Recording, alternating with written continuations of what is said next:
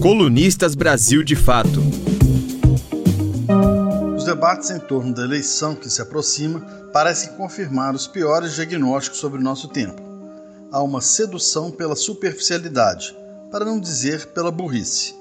De nada adianta acusar o governo Bolsonaro e tudo que ele representa de negacionista, terraplanista, ignorante e inimigo da ciência, se na hora de reagir os métodos são os mesmos.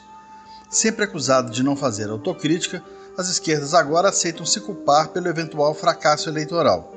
O problema todo estaria num conjunto de incompetências formado pelo mau uso das redes sociais, tendência a querer aprofundar o debate sobre temas políticos e econômicos, dificuldade de falar a língua do novo trabalhador urbano e distância dos valores da espiritualidade evangélica reacionária.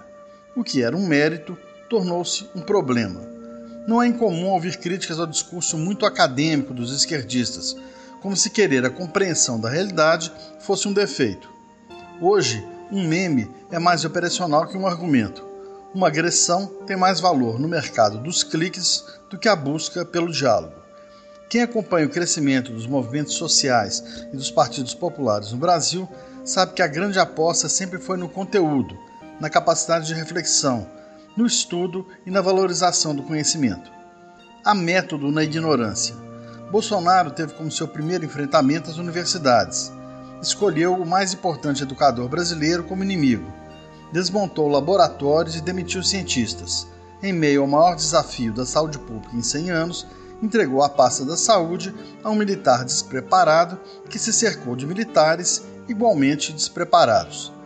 Com o crescimento da extrema-direita, dos tremendos retrocessos e do risco de rompimento do tecido democrático em favor de um autoritarismo populista, é hora da revalorização do conhecimento, não de ódios gratuitos e gracinhas na rede.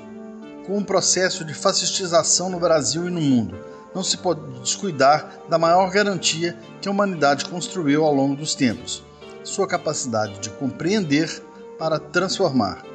Talvez seja a hora de inverter a tese de Marx sobre Feuerbach. De tanto transformar o mundo para pior, talvez tenha chegado a hora de interpretá-lo melhor.